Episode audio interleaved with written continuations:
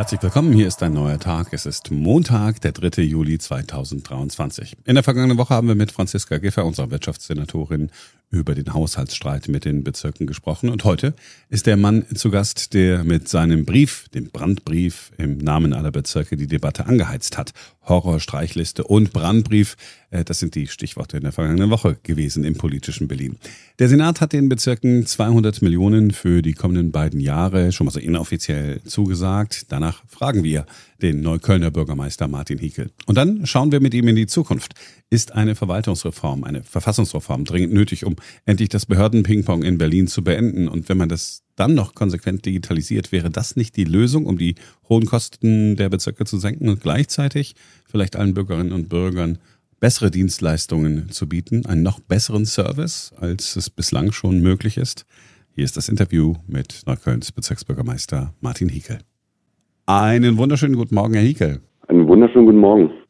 Sind Sie zufrieden mit dem, was Sie erreicht haben in der vergangenen Woche mit Ihrem Brandbrief? Ich glaube, das ist ein total wichtiger Anfang und ähm, die schwarz-rote Koalition hat auf jeden Fall gezeigt, dass da, dass dort noch Nachbesserungsbedarf ist. Muss aber auch hinzusagen, dass die 100 Millionen pro Jahr tatsächlich aber nur knapp die Hälfte davon sind, was wir als Bezirke faktisch eigentlich brauchen. Ich habe aber schon Verständnis, dass man angesichts vieler anderer Wünsche da erstmal ein Signal setzen möchte und auch sagt, die weiteren Diskussionen müssen dann vom Parlament auch vielleicht getroffen werden. Ja, Signale setzen ist das eine. Ähm, es entsteht so der Eindruck, immer dann, wenn es ums Geld geht, äh, alle gegen alle. Ja, in dem Fall äh, Sie als mhm. Äh, Vorkämpfer für die Bezirke, auf der anderen Seite der Senat, je nachdem, äh, wie man, wie man da als Gegner in Anführungsstrichen haben will. Wäre es nicht auch einfach äh, cool gewesen, das hinter den Kulissen auszuhandeln und dann zu sagen, hier, das ist unser Kompromiss? Na, das Problem ist, wir haben es ja bereits im Vorfeld angesprochen und wir haben auch im Vorfeld gesagt, wir müssen jetzt demnächst als Bezirksämter Beschlüsse darüber fassen, wie viel Geld den Ämtern tatsächlich zur Verfügung steht. Also was fließt ins Bürgeramt, was fließt ins Sozialamt und, und, und. Und wir haben dabei halt festgestellt, wenn wir jetzt da definieren, so und so viele Millionen oder Hunderttausende gehen dieses Amt, da fehlt noch erheblich viel. Und da müssen wir uns im Vorfeld schon Gedanken darüber machen, was bedeutet denn das? Und das haben wir faktisch nur transparent gemacht.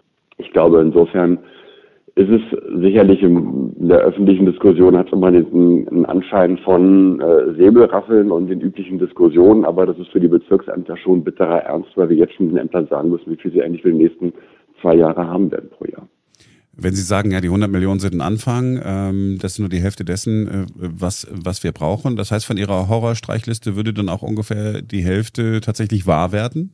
Das kann man so, kann ich noch gar nicht so richtig sagen, denn ich sag mal, von diesen 100 Millionen, je nachdem, wie es dann berechnet wird, werden so circa 6 bis 8 Millionen Euro unter Umständen bei uns ankommen. Das ist dann eine knapp, ist dann nur ein Anteil von den 22 Millionen, die wir tatsächlich einsparen müssen.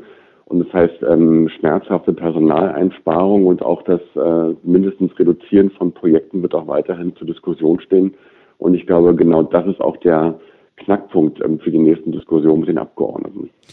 Man könnte es ja auch folgendermaßen sagen, sie werden sparen müssen. Berlin nach wie vor hochverschuldet, 66 Milliarden. Das ganze Zinsumfeld hat sich geändert. Also wenn man jetzt neue Schulden aufnimmt, um alte zu refinanzieren zum Beispiel, deutlich höhere Zinsen, deutlich höhere äh, Kosten. Das heißt, sie sind aber schon darauf eingestellt, dass sie tatsächlich auch Kompromisse machen müssen. Absolut. Und ähm, der Finanzsenator hat ja auch an vielen Stellen und auch gegenüber den Bürgermeistern die Gesamtkonjunkturlage dargestellt.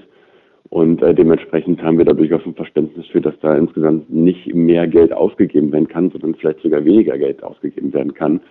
Das Schräge dabei ist nur, dass wir mit den 22 Millionen Euro, die wir jetzt noch benötigen, haben wir inflationsbedingte Kostensteigerungen noch gar nicht mit eingerechnet. Also die würden theoretisch noch on top kommen und die sparen wir damit schon ein. Und das heißt, was wir verlangen, ist nichts weiter ein Stück weit äh, als den Aufrechter, das Aufrechterhalten des Dienstbetriebes. Und ähm, ich glaube, dafür haben wir, glaube ich, jetzt ein hinreichendes Verständnis bei allen Beteiligten geweckt und gesagt, wir können, äh, wenn ihr so wenig Geld den Bezirken gebt, dann müssen die Bezirke so reagieren. Und das wird natürlich auch langfristig großen Schaden für die Stadt anrichten, weil das Funktionieren der Stadt hängt ein bisschen von den Bezirken auch mit ab. Wir sind halt diejenigen, wo die Personalausweise ausgestellt werden, wo unter Umständen Kollegen vom Ordnungsamt vor Ort Falschparker umsetzen, wo Elterngeld beantragt wird und, und, und. Und wenn ähm, dort weniger Menschen sind, die Bearbeitungszeiten sich verlängern werden, dann werden die Menschen, die Bürgerinnen und Bürger das Gefühl haben, diese Stadt funktioniert immer schlechter. Und das wollen wir genau das Gegenteil eigentlich haben. Als ich äh, Ihren Brief gelesen habe, habe ich so gedacht, Mensch, das wäre doch jetzt eine Gelegenheit, das mit einer ganz anderen Forderung zu verbinden, nämlich zu sagen, hey, wir müssen uns äh, ganz modern aufstellen. Also weil Sie jetzt zum Beispiel sagen, äh, Parkraumbewirtschaftung, also kontrollieren, äh, parkt einer falsch. Das kann man doch äh, heute mit diesen neuen Fahrzeugen machen. Brauchen Sie weniger Leute. Digitalisierung der Verwaltung, wie es in den Bürgerämtern aussieht. Wir alle weinen immer noch ein bisschen. Nicht mehr ganz so viel Tränen vergießen, aber wir weinen immer noch ein bisschen, wenn wir ans Bürgeramt denken. Das wäre doch jetzt äh, die perfekte Forderung zu sagen, okay, lieber Senat, pass mal auf, wenn du streichen willst, dann fordern wir aber jetzt einmal eine Ausgabe für Digitalisierung und wir machen jetzt mal richtig Druck. Innerhalb von zwölf Monaten muss das alles passieren. Bam. Und schon haben wir Geld eingespart und die Services funktionieren weiter. Ich glaube, das wäre die Aufgabe des Senats für die nächsten zwei Jahre, wenn man sich für den dann darauffolgenden Doppelhaushalt wieder vernünftig aufstellen möchte, dann machen wir uns nichts vor. Ich glaube, dass die, der Doppelhaushalt, der danach folgen wird, der wird eher noch schwieriger. Und das heißt, faktisch müssen wir jetzt die nächsten zwei Jahre dafür nutzen, uns zu digitalisieren, weil zum nächsten Jahr, wenn wir uns ehrlich machen, werden die Dienstleistungen nicht digital sein. Das heißt, viel Personal kann ich noch gar nicht einsparen. Wenn ich allerdings die nächsten zwei Jahre dafür nutze, dass wir uns moderner aufstellen, mit modernem Personalmarketing, auch die Frage uns stellen, welche Verwaltungsstrukturen wollen wir eigentlich wie überarbeitet haben. Also wir haben oftmals Doppelungen und Unklarheiten, wo ja auch die Koalition Fortschritte machen möchte. Wenn wir das wirklich ernsthaft angehen in den nächsten zwei Jahren, dann können wir uns sicherlich effektiver auch danach aufstellen. Nur zum jetzigen Zeitpunkt sind wir halt noch nicht so weit. Und ähm, wenn wir jetzt allerdings schon im vorauseilend ähm, Personal wegsparen, dann fehlen die Menschen, die am Ende vor Ort die Digitalisierung machen. Und das, ähm, also da schießen wir uns dann wirklich in beide Beine und machen uns äh, perspektivisch handlungsunfähig. Eine Verwaltungsreform steht ja auch auf der Agenda des regierenden Bürgermeisters und äh, auch, äh, auch der SPD in, in, der, in der Koalition. Wie wie mhm. könnte man denn, also ich, ich nehme ja auch äh, gerne mal das Wort Verfassungsreform ne, in den Mund und sage, wir machen das einfach komplett, komplett neu. Warum müssen überhaupt die Bezirke, die ganzen Bürgerämter äh, steuern und so weiter? Das heißt, würden Sie auch so weit gehen, um zu sagen, hey, wir zentralisieren äh, bestimmte Dinge, wir Bezirke, wir geben einfach Dinge ab an den Senat, weil wir wissen, der kann es besser? Also im Grunde genommen kann man darüber sicherlich sprechen. Und die, die alte Koalition hat ja da auch schon einen Anfang gemacht. Und ähm, ich glaube, dass da erhebliches Potenzial auch drinsteckt. Also in Digitalisierung und Modernisierung hängt unglaubliches Potenzial drin, um die Stadt einfach effizienter und auch bürgerfreundlicher funktionieren zu lassen. Und da bin ich äh, der Letzte, der sagt, nee, wir reden jetzt nicht über eine Aufgabenschärfung. Und ähm, wenn der Senat sich einzelne Aufgaben an Land ziehen will, dann kann er das gerne machen. Ähm, aber es gibt sicherlich auch Aufgaben, die sollten und müssen vor Ort gemacht werden. Also ich glaube nicht, dass irgendwie äh, der, der Senat jeden Bürgerbrief und sich um jede Parkbank äh, vor Ort irgendwie kümmern möchte, sondern ich glaube, das sind sicherlich klare Aufgaben, die von den Bezirken gemacht worden sind schon immer und äh, die sie auch in Zukunft machen sollten. Und ähm, da wäre allerdings eine eindeutige Schärfung gut. Ähm, und sicherlich wird das dann auch die Verwaltung sich zukunftsfähig aufstellen lassen. Es ist deshalb gut, dass wir miteinander sprechen, weil jetzt denken äh, Menschen nicht nur Brandbrief, ah, da haben sie den Mann aus Neukölln vorgeschickt, äh, die Bezirke, der fordert, der fordert, der fordert, sondern ich nehme äh, konkret mit, dass sie sagen, Digitalisierung brauchen wir unbedingt und wir brauchen auch eine Reform der Zuständigkeiten und das innerhalb der nächsten zwei Jahre, damit Berlin weiter funktionieren kann.